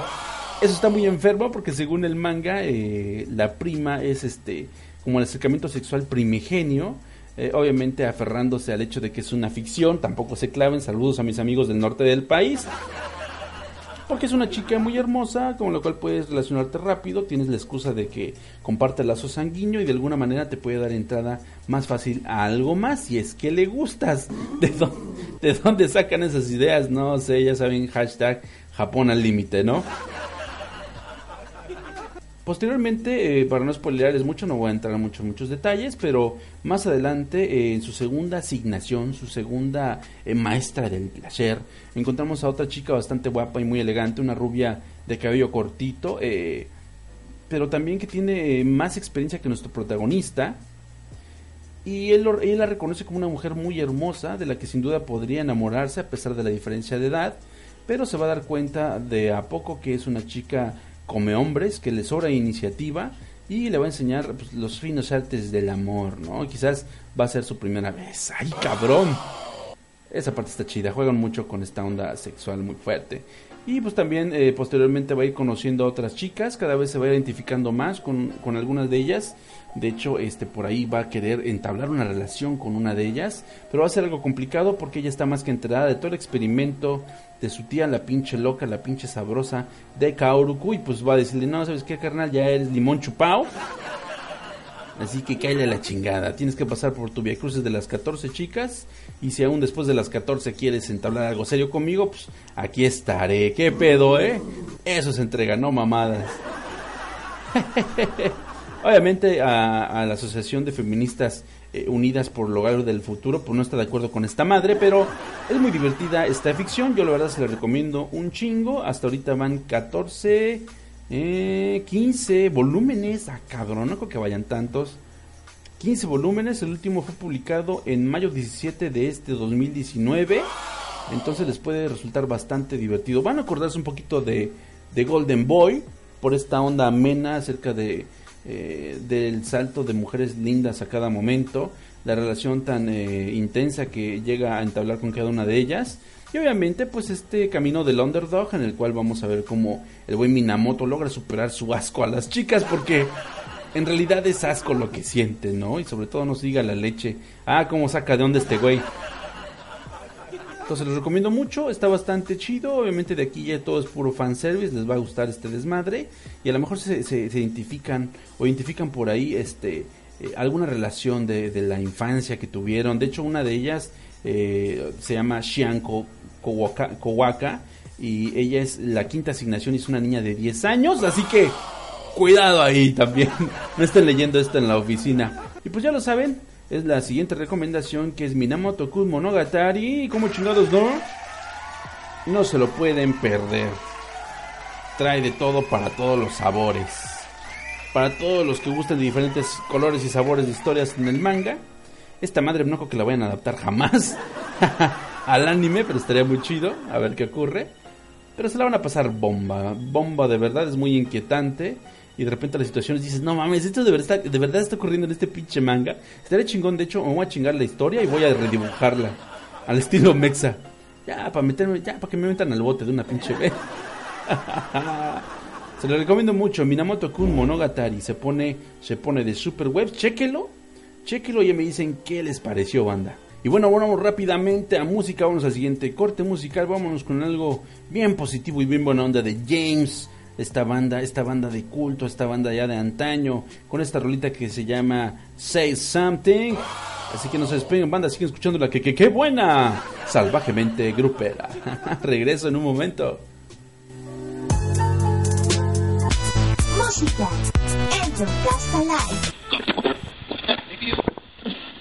Hola, si tú, el que me estás escuchando, si alguna vez soñaste con ser un espadachín, un vaquero, un astronauta, ¿por qué no? Un samurái, un ninja, un basquetbolista, un jugador de fútbol, un beisbolista, una persona que viaja a otro mundo, un isekai, tener un harem, tener poderes especiales, ser un esper, ser un mago, ser un paladín, ser un caballero, ser un espadachín otra vez ser un samurái, ser un ronin, un basquetbolista, jugador de fútbol, ser un espía, ser un policía, estar en un drama, ser un estudiante, ser una colegiala, ser representante de clases, estar en una historia increíble y épica. Si alguna vez soñaste con todo eso, por favor visita Línea Roja Podcast, en donde tú podrás hacer cualquiera de estas cosas, ya que nosotros hacemos reseñas tanto de mangas como de novelas, en donde nosotros te mostraremos un sinfín de vida en las que tú podrías ser. Ser un astronauta, ser un mangaka, crear doujinshis, estar en un círculo de una universidad, ser un abogado, ser un especialista,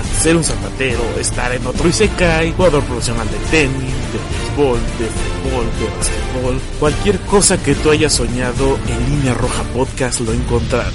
Así es que visítanos.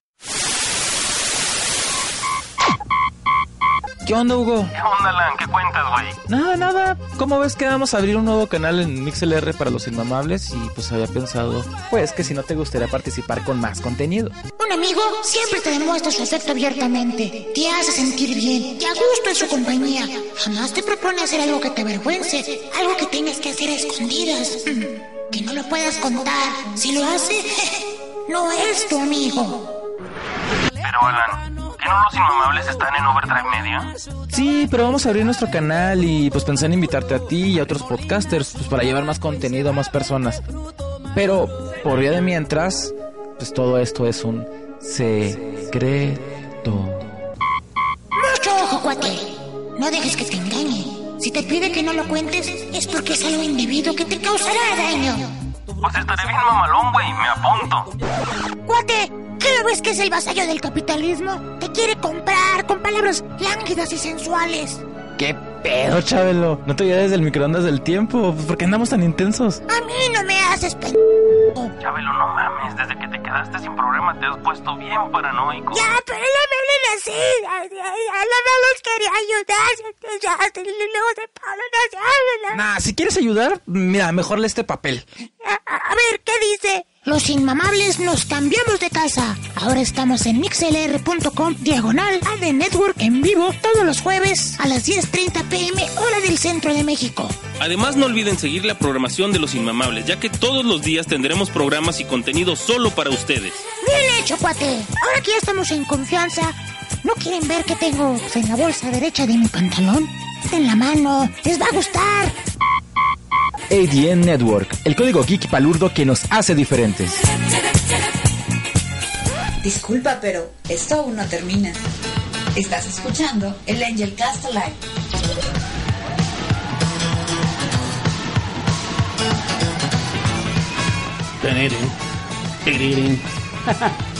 ¡Ay, banda! Gracias por acompañarme hasta el final de esta nueva emisión. Ah, ya casi nos vamos. Ya casi nos vamos. Qué mal pedo, pero de verdad muchísimas gracias por haberme acompañado en una emisión más. Eh, ay, disculpen que no haya sido en vivo, precisamente como se acostumbra en el Angel Cast Alive, por eso se llama así, chingada madre. Pero bueno, lo importante es cumplir con el compromiso, que ustedes no se queden sin su buena, buena eh, dosis de palurdez y estar departiendo con todos ustedes. De verdad, muchísimas gracias. Recuerden que este show se sube en formato podcast en todos los dispositivos y plataformas posibles. Estamos ahí en Spotify, en iTunes, en iBox y en YouTube. Como chingados, no en YouTube, cabrones. Para que no tengan excusa y lo puedan escuchar donde puedan, donde pues eh, que siempre tengan una vía, que no les hayan ya eh, bloqueado la gente de sistemas prácticamente. A toda mi queridísima banda, mis queridos amigos godines, claro que sí. ¿Qué, qué pedo con los godines? ¿Por qué nos tiran tan, tan mal rollo? Sí es verdad, si de repente tienes un trabajo frustrante en un área que realmente no te gusta, un área que no es lo tuyo, pues sí está de la chingada, pero bueno, yo en lo personal soy un godín muy feliz, ¿no? O sea, hay que decirlo con todas sus letras. Y, no me pese ir al trabajo, además está de huevísimos Wakanda, no, otro pinche pedo Wakanda, este pinche rancho es la mera neta. Y bueno, entre que seguimos esperando con eh, grandes esperanzas hasta que a Luisito Comunica le tiren su pinche canal y sea acusado de violación.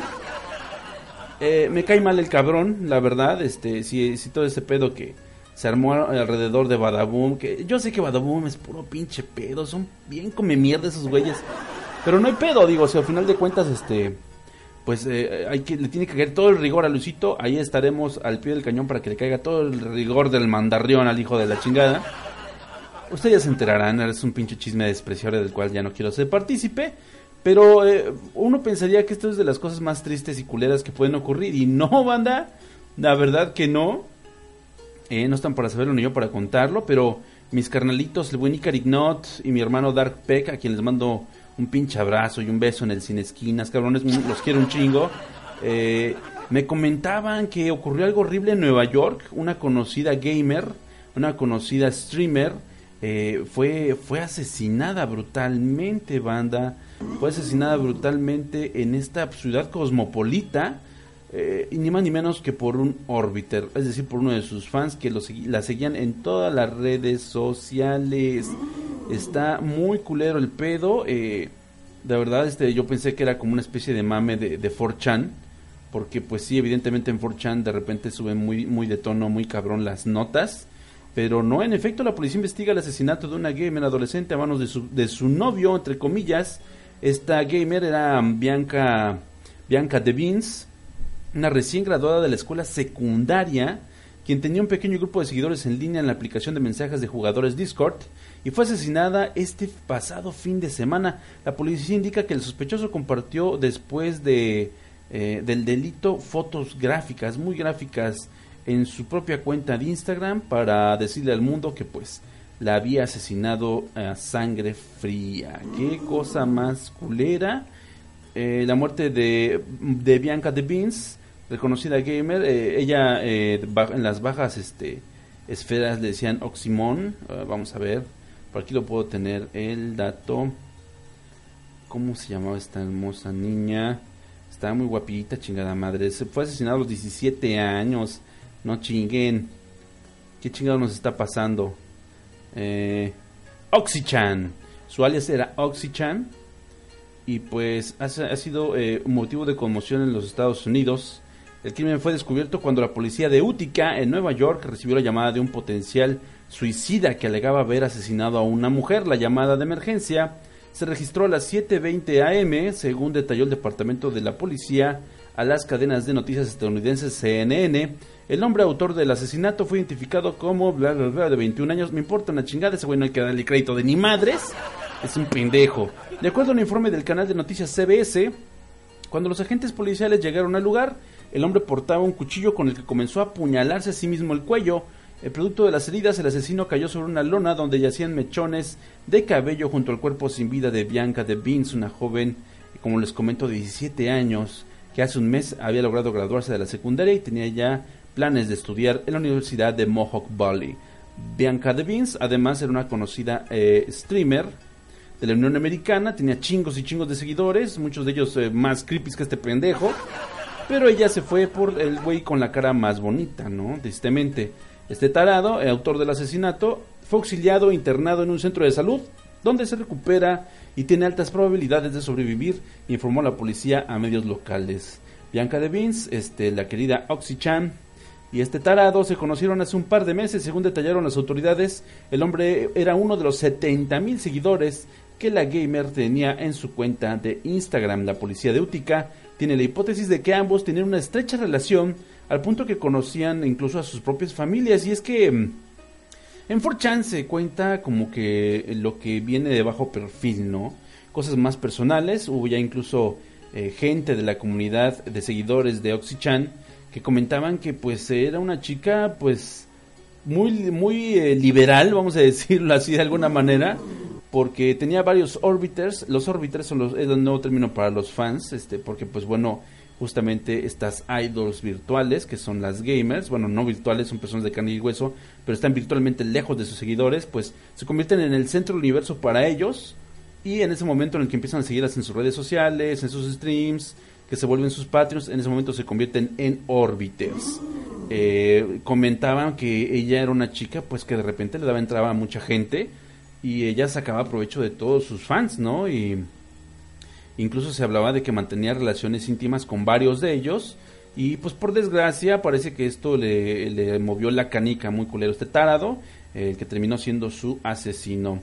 Eh, la muerte de la joven se produjo el domingo en la madrugada, luego que The Beans y el idiota retornaron de un concierto de, eh, en la ciudad de Nueva York y se enfrascaron en una acalorada discusión.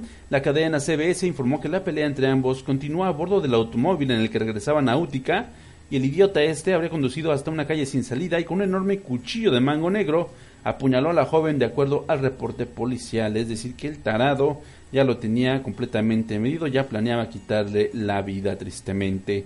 Am, y bueno, eh, lo más enfermo del asunto fue que este cabrón aprovechó ese momento en el que ya la tenía muerta, desbloquea su celular y le toma fotos al cuerpo, fotos espantosas, eh, en las cuales pues casi le arranca casi decapita a la joven, a la, no mames, está bien hermosa, a la hermosa Bianca de Beans, eh, se atrevió a subir esas fotos terribles en su propia cuenta de en su propia cuenta de Instagram y eso fue cuando detalló todo el boom mediático, ¿no? Y pues bueno, las autoridades esperan la recuperación de este cabrón, confeso autor del asesinato para interrogarlo y pues también para entender en qué circunstancias se produjo esta terrible muerte a la joven gamer, además de determinar pues todos los cargos que se van a sumar en su contra. La escuela a la que asistió Bianca de Beans en su etapa escolar publicó un comunicado en el que se solidariza con la familia y seres queridos de la joven. En tanto, tras la muerte de la joven, pues emitió un comunicado difundido en medios locales, ¿no? Eh, que decía más o menos así, Bianca, de 17 años, era una artista talentosa, una amorosa hermana, hija y prima, además de una joven maravillosa que se nos fue arrebatada muy pronto. Ella nos observa desde arriba, donde se ha podido unir a su gato Ben en el cielo, sí, porque ella adoraba los gatitos. ¡Qué lindo! ¡Qué culero! La sonrisa de Bianca iluminará nuestras vidas. Ella siempre será recordada como nuestra princesa. Y así finaliza este triste, tristísimo comunicado. No mames, las fotos tristemente, como estuvieron en Instagram, ya rondan ahorita los bajos mundos de 4chan. Que, que, que no digan que aquí se los comenté, pero ahí están las pinches fotos. Y pues esta noticia tan terrible me la hizo partícipe mis carnalitos, no mames las mamadas que uno habla mientras está jugando Overwatch, ¿verdad? Pero qué ojete. Eh, la verdad, banda, este asunto de... de acercarse a los fans, eh, está chingón que las mujeres aprovechen lo hermosas que son. De hecho, pues, a mí se me critica mucho de que, güey, ¿por qué subes streams? Si al final de cuentas no tienes chichis, güey, no tienes cómo llamar la atención. Pero pues yo creo que tiro buena onda y pues esa va a ser mi única arma contra el mundo. Ni pedo, eso fue lo único que alcancé en la gran feria de la existencia. Eh, pero sí, de repente hay muchas chavitas que le toman mucha confianza a este pedo de ser streamers. Eh, hay unas que parecen copias de otras, ¿no? Por ahí tienen a Ari Games, que tiene un chingo de clones, o es, un, o es un clon de un chingo de chicas que hacen exactamente la misma mamada, ¿no? De vestirse bonito, escotote, orejitas de gato, bailar, eh, bailar y, tener actitud como de pendejas, ya saben, ¿no? Eh, y de repente le dan entrada a mucha gente muy loca, no saben obviamente controlar este tipo de, de poder que tienen, un poder sexual, que a pesar de que estamos eh, en una época de liberación femenina, pues algunas chicas les encanta ser el objeto de adoración de las personas, hay que ser bien sinceros, y por desgracia, eh, pues esta, esta misma aceptación de sí mismas como un objeto de culto, pues llega a terribles momentos. Ella no tuvo la culpa, a final de cuentas, yo creo que no debería haber enfermos como este cabrón allá afuera, pero pues la vio muy fácil, no sé qué diablos eh, habrán discutido para darle muerte, no justifica lo que le ocurrió, pero de verdad está... Eh, se, habla bien fácil de que el mundo está cambiando, que chingón lo está logrando de a poco, pero aún así sigue siendo un espacio, sigue siendo el mundo un lugar muy terrible para, para las hermosas mujeres, ¿no? Porque pues sigue, sigue existiendo este tipo de, de ideología estúpida que no sé cómo, sigue perpetrándose, cómo es que sigue eh, naciendo gente que tiene estos valores eh, tan escasos, eh, tan bajos de escrúpulos, y se les hace tan sencillo quitarle la vida a alguien. Ahora sí que le aplicó la de si no es para mí, no serás para nadie. Y por desgracia, esto es lo que ha ocurrido. Tenga mucho cuidado, mucha banda no lo sabe, pero a lo mejor sus hijos, a lo mejor su sobrina, a lo mejor su prima es una famosa streamer. Vaya, uno sabe cuando su prima está buena, ¿no? Sobre todo allá en Monterrey. En Monterrey dice, no, pinches, qué culo de mi prima, ¿no? Eh, pero sí tengan mucho cuidado, cuiden mucho, mucho a, las féminas de su casa. Todas ellas son maravillosas, todas ellas son muy lindas. Y no faltará el pinche enfermo que quiera hacerles algo. Y ahí es donde hay que entrar todos a romperle su madre.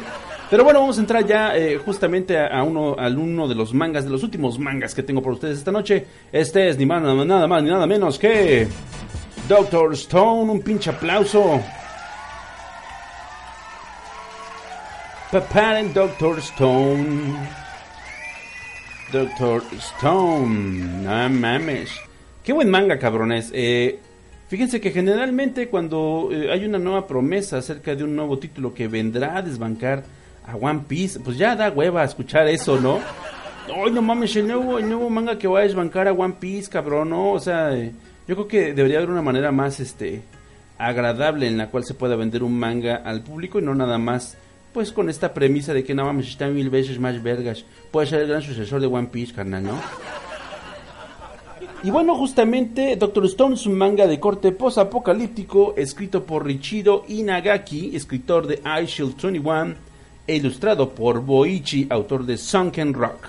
Ustedes dime, ustedes de inmediato, perdón pinche sapito, ustedes de inmediato van a encontrar el enorme parecido. Sunken Rock es una gran ópera de acción y mafia eh, y mucha magia eh, visual y justamente es lo que se refleja en Doctor Stone. La historia nos cuenta las aventuras de Senku y Taiju, dos adolescentes que se ven atrapados en un mundo posapocalíptico en el cual la raza humana se ha convertido en piedra. Ocurrió un, un estallido muy fuerte y de ahí se emitió una luz sobre el planeta y esta luz petrificó a toda la humanidad, excepto a los animales, es algo muy cagado. Y ellos, pues de alguna manera buscan la manera de revertir la petrificación en la mayor cantidad de personas posibles para así reconstruir la sociedad tal como la conocen.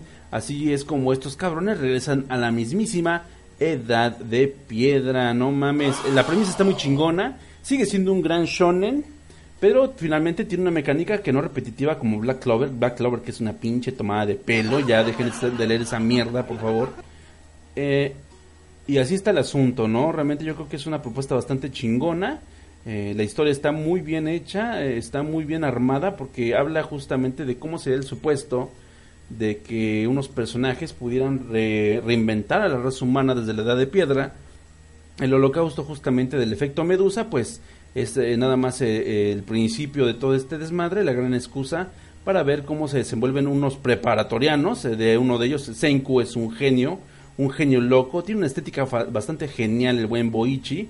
De hecho, pueden encontrar muchísima, muchísima eh, estética edgy, ¿no? Estos diseños como muy noventeros, con pelos en puntas, con poses roqueadoras, ¿no? Muy dinámico, el dibujo es muy, muy dinámico, tiene una, un manejo de la, eh, de la anatomía muy chingón, son anatomías muy, este, muy slim, muy delgadas. Y los putazos y las, y sobre todo el humor, el humor es muy cagado en Doctor Stone, la verdad que sí.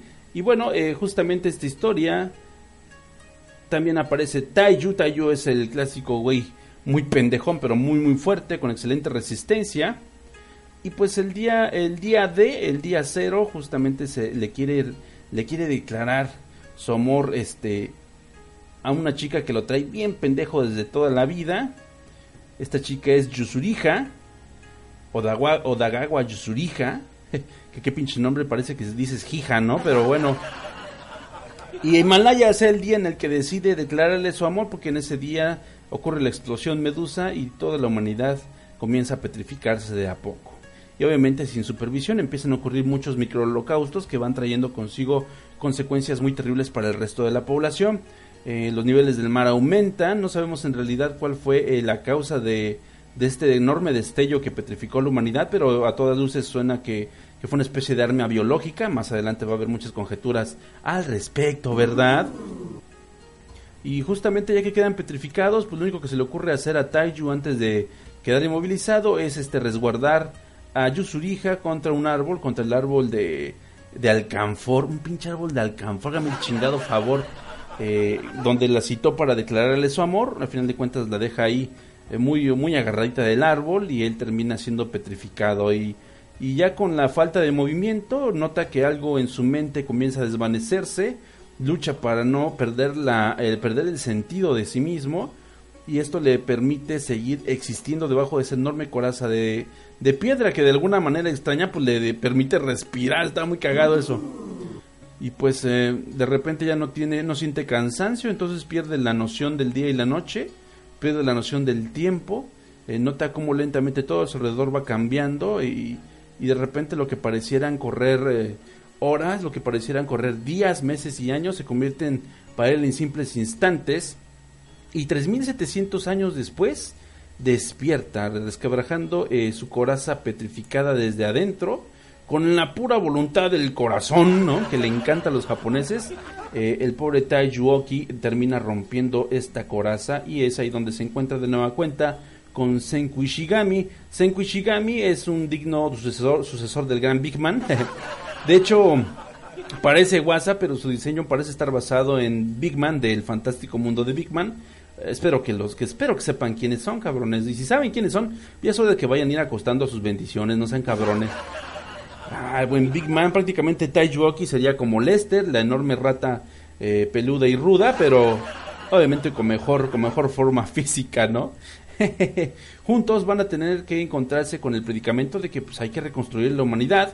Y es ahí donde el autor de la historia, el buen Ri- Richiro Inagaki, comienza a vertir todo un bagaje amplio de conocimiento básico de la supervivencia de la humanidad, ¿no? Pues sí se mete mucho en este plan, investigó un chingo para darle forma a todas las situaciones que se ven vertidas en Doctor Stone, eh, se habla incluso de que eh, al principio vamos a ver cómo están fabricando una especie de elixir despetrificante, una, una mezcla de ácido nítrico que logran este con- mezclando lo que es el alcohol con eh, el guano de murciélago y de esta manera pueden estar rompiendo lentamente las corazas de todos los petrificados del planeta.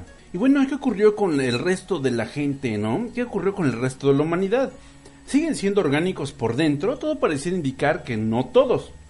Hay, un- hay que mantener una seria fuerza, fuerza de voluntad para mantenerse vivos, para mantenerse humanos debajo de la coraza de piedra, porque vemos que de repente hay gente que sí se deja, se deja perder su conciencia, caen en un sueño, y este sueño es el que les quita la vida y el que provoca que la petrificación llegue al 100%.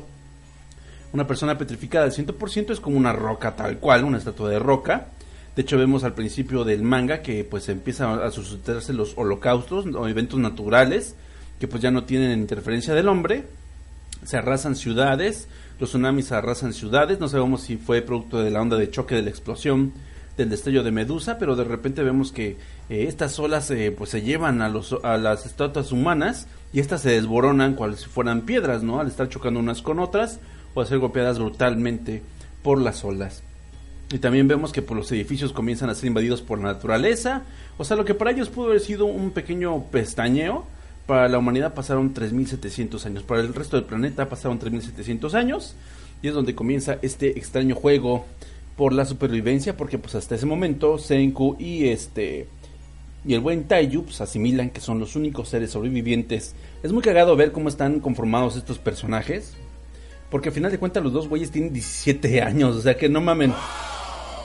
Y pues el buen Senku tiene una historia, un bagaje bastante chido. Él siempre tuvo mucha inquietud por la, por la ciencia. Cuando estaba en la primaria, en, un este, en una clase de show and tell, en una clase de demostración, él dijo muy orgulloso que su intención sería llegar a la luna. Y pues los profes dijeron, ah, pues qué chingón, güey, porque igual cuando crezcas vas a poder lograr ser un astronauta. Y él dijo, no, no voy a esperar a ser un adulto, yo voy a ir mucho, mucho antes, cabrón. Y es muy cagado porque el güey efectivamente se pone a investigar, se pone a, a ver cómo construir un cohete. Su padre, bien buen pedo, no, no vemos bien la cara del padre al principio. Su padre, muy buen pedo, se da cuenta del potencial de su chamaco y dice, no hay pedo, si él tiene ganas, si él tiene el potencial, van todos mis dineros, vende absolutamente todo. Se quedó hasta sin coche, señor, qué chingón ese güey. Y le compró todo su equipo de investigación y todos sus este, aparatos eh, científicos con todo el dinero que pudo, que pudo conseguir de vender absolutamente todo. Y esto le ayudó muchísimo a Senku, quien se vio más motivado y evidentemente se le, se le estimuló mucho más rápido su inteligencia desde muy temprana edad y pues termina desarrollándose como un genio, un pequeño genio loco, hay que decirlo.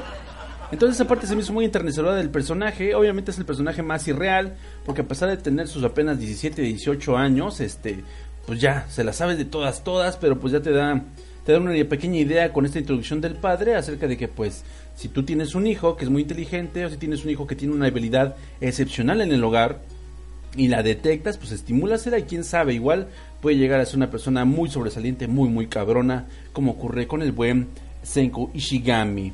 Y por mucho tiempo están intentando eh, reproducir la fórmula del ácido nítrico para poder despertar a, a Yusuriha. El experimento que primero hacen es con pajaritos, empiezan ahí a mezclar la porción, es muy científico ese pedo de, de principio a fin, este, y hasta que logran que un pajarito se despetrifique por completo, dicen ya está, esta es la mezcla chingona, con esta vamos a traerla de vuelta a la vida. Sin embargo, cuando van en camino a la estatua de Yusuriha, pues son atacados por animales salvajes. Los animales salvajes llevan 3700 años sin intervención del hombre, entonces hay leones por todos pinches lados. Ellos suponen que los animales eh, de los zoológicos pues se liberaron al ya no tener este supervisión humana y se reprodujeron por toda la zona. Entonces, a pesar de que es una zona que anteriormente eran edificios, pues ahorita ya pertenece al mismísimo rey de la jungla, al rey de la sabana, más bien dicho. Y pues de repente, para no ser eh, devorados por leones, eh, tienen que eh, gastar la porción de ácido sobre un, compañero de clase.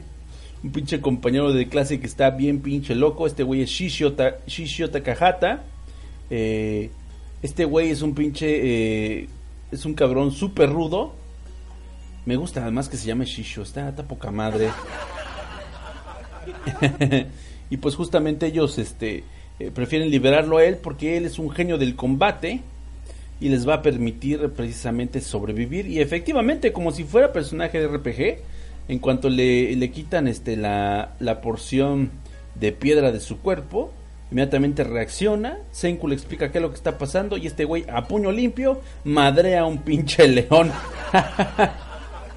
Hay que recordar siempre que aunque tiene su, su lado científico en cuanto a la investigación, pues no se trata tanto de un anime científico como tal, ¿no? Simplemente eh, ha llevado como que el concepto de de sobrevivencia más allá, más allá de lo que quizás no ha hecho ningún otro shounen pues recordemos que Doom también lo intentó hacer, eh, pero pues bueno, la historia de Betum era bien, bien estúpida y a pesar de que tenía todo el, el, potencial, pues no, no valía para pura madre. Y, y, tenía muy floja la parte del survival. Y eso es lo que amarra bastante bien Doctor Stone. El güey este se llama Tsukasa Shishio. Es un verdadero badass. El, dibujo eh, con este cabrón se, se, manifiesta en su más eh, puro estilo vemos este juego de super épico de escenas, de repente de una escena muy pendeja surge una escena épica con poses con ángulos super clavados, con ángulos super obtusos, con ángulos super cerrados y el manga luce muy muy bien. De hecho algunas escenas, aunque no tienen mucha coherencia en cuanto a lo que está pasando, se ven muy chingonas porque pues el autor es muy suelto para darle rienda suelta a sus personajes y lucen a cuadro bien bien chingones. Yo creo que visualmente es una gran aventura el Doctor Stone. Eh, y bueno, Shishio pues eh, de inmediato se pone de su lado, sabe que pues son los únicos sobrevivientes del mundo, eso intentan creer. Y él como es muy rudo, pues los va a dejar, los va a estar este los va a estar ayudando a surtirse de comida, ¿no? Pesca de todo a mano limpia, mata de todo a mano limpia. Y esto y el ingenio justamente de Senku y lo que es la resistencia, bueno, que no sé a qué demonios se refieran con resistencia porque no es que corra mucho lo que es el ímpetu, vamos a decirlo, de Taijuoki, les va a ayudar a reconstruir la humanidad. Sin embargo, pues eh, Senku de, detecta algo oscuro en el alma de Shishio y es que pues el cabrón al final de cuentas es una persona que piensa con los puños. Si es muy listo, luego vamos a ver que se convierte en el Vegeta de inmediato, se convierte de inmediato el pendejo este del Sasuke, me caga la madre ese pendejo. Pero sí se convierte en el némesis este, favorito de estos muchachos, porque él tiene esta idea de que no a todos los seres humanos hay que darles oportunidad de volver a la vida, solamente hay que buscar a los más jóvenes, a los que tengan esta concepción del mundo sin pecado, ¿no? Y eso aparte pues es, es bien inquietante. No hay una gran justificación para lo que opina eh, su casa Shishio. El único que, el que lo fundamenta es que él cuando era niño quería, quería regalarle un, un collar de, eh, de conchas a su hermana, su hermana que tiene una hermana, una enfermedad terminal, perdón, eh, porque a su hermana le gustaba mucho las sirenas y ese concepto marino le iba a levantar quizás el ánimo para seguir agarrando fuerzas y sobrevivir. No explican si de verdad se murió, pero bueno, él tiene mucho este rencor porque hubo un pescador borrachales que lo vio en la playa recogiendo las conchitas y el pinche borracho le dio una putiza muy chingona al más puro estilo de los ochentas porque supuestamente se les estaba chingando, ¿no? Y él como era pescador tenía más derecho que él, que era un pobre niño pendejo que andaba por la playa. ¡Qué culero! Entonces Shishio tiene esta nueva eh, apertura del mundo en la cual dice, pues no voy a salvar a todos los humanos, porque seguramente los, los adultos en su mayoría son los hijos de la chingada, yo no voy a salvar a los niños. Sin embargo, pues este tampoco está muy acostumbrado a que lo contradican, lo contradigan y Senku Ishigami le dice, no, estás bien pendejo, güey, yo en el nombre de la ciencia tengo el deber de ayudar a toda la humanidad. Y es ahí donde comienza eh, una enemistad bastante incómoda. Aunque son únicamente tres, el poder de batalla de su casa es bastante cabrón. Porque sigue siendo un- una persona con un pinches, unas pinches habilidades sobrehumanas. Es ahí donde eh, se levanta mucho el carácter shonen de lo que es Doctor Stone. Pero lo hace también muy divertido, ¿no? Porque ya hay finalmente esta guerra de, de poder con inteligencia. Y pues vamos a ver muchas pendejadas del buen Taijuoki, quien es uno, eh, quien es el único que pues, le hace frente. Al parecer Senku realmente no va a meter las manos hasta que la, la ocasión lo amerite. Tenga muy en cuenta eso. Eh, pero lo que es Taijuoki, pues lo que le hace es hacerle frente, pero eh, recibiendo putazos. Taijuoki, a pesar de que es una persona muy atrabancada, muy noble, pero muy pendeja, pues este no le gusta la violencia y entonces lo que él quiere eh, hacer intentando luchar con su casa es simplemente cansarlo, simplemente recibir golpes en eh, por todo el equipo y que de esta manera pues les perdone, les perdone su paso, ¿no? Eh, por lo que es este mundo de la edad de piedra. Es muy cagado, el manga recibe su nombre justamente de una, de una aplicación que desarrolla Senku. Senku siempre va a estar tirando como unos choros bastante intensos acerca de cómo sobrevivir eh, en, lo, en lo más salvaje del planeta. Y él comienza eh, la historia con una, un aporte muy chido acerca de que la humanidad ocupa principalmente algo antes que el hierro, antes que, que lograr dominar alguna especie animal, antes que incluso eh, sembrar comida, lo que ocupa el ser humano es dominar el, la cal, cabrón. Porque la cal permite, permite producir pues, cemento, permite producir eh, más ácido nítrico, permite producir este permite ah permite también neutralizar los iones de hidrógeno de la tierra. Esto ah, para eh, eh, provocar que la tierra retenga más líquido retenga más minerales. Y también permite eh, justamente crear jabón crear una pastilla de jabón a la cual justamente Senku la la apoda la Doctor Stone porque pues el jabón sin, sin jabón estarían condenados en este mundo en el cual ya no hay nada absolutamente no hay nada electrónico no hay comodidades de ningún tipo no hay medicinas eso está bien fuerte. Y lo que es la higiene personal va por delante porque sin eso simplemente se mueren. Entonces este este tipo de aportes son muy interesantes le da un sabor muy original a la historia de que no estás viendo nada más putazos por ver putazos. Está muy chido el mensaje pacifista el únicamente defenderse eh, defenderse únicamente cuando sea necesario y matar a menos que sea completamente necesario. De hecho, algo que hace muy chido su casa es que una vez que mata al león, pues le sugiere a los muchachos que pues hay que comérselo porque no podrían faltarle el respeto al animal que al final de cuentas pues estaba en su territorio, únicamente defendiendo lo que era su pedazo de tierra. Y también lo que hace Shishio es vestirse con la piel de león y el look se ve se ve muy mamón, se ve muy chingón. Y pues eh, poco a poco van a estar eh, brincando más personajes porque obviamente hay más sobrevivientes en esta edad de piedra y todos van a tener sus motivaciones diferentes para continuar en el viaje junto con Senku. Senku que pues al parecer es como como les comento es como el, el buen Big Man, el Big Man del anime, el Big Man del animanga y ahora el Big Man del shonen y pues va a estar va a estar siempre sorprendiéndonos con nuevos disparates eh, para adelantarse un poco a la astucia del lector. Entonces, bueno, ya está ahorita justamente haciéndose la transmisión en Crunchyroll de la adaptación animada de Doctor Stone. No se ha confirmado hasta ahorita cuántos episodios van a ser de este anime. Yo supongo que van a ser eh, 12. Ah, aquí dice que van a ser 24. Eh, La primera temporada va a estar constituida por 24 episodios.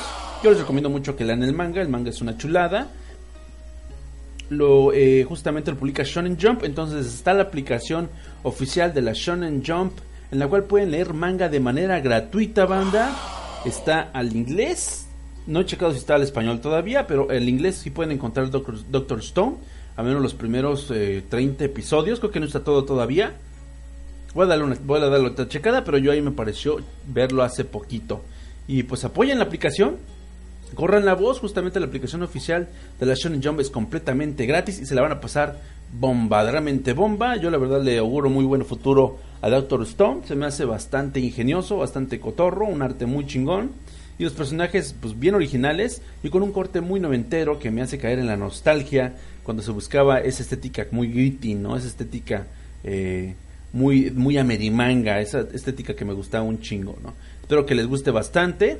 Yo creo que sí, hay muchos fans ahorita de la animación, pero de verdad, léanse el manga porque, híjole, la animación pues va a ir a su propio paso, pero siempre son obras complementarias el anime y el manga. No se lo pierdan, eso fue Doctor Stone aquí en el Angel Cast Live. Pues bueno, de una vez les digo, de una vez los declaro como sobrevivientes a esta nueva emisión del Angel Cast Live. Muchas gracias por haber escuchado. Jay. Lo hemos logrado una vez más. Son la mina pinche pistola, muchachos.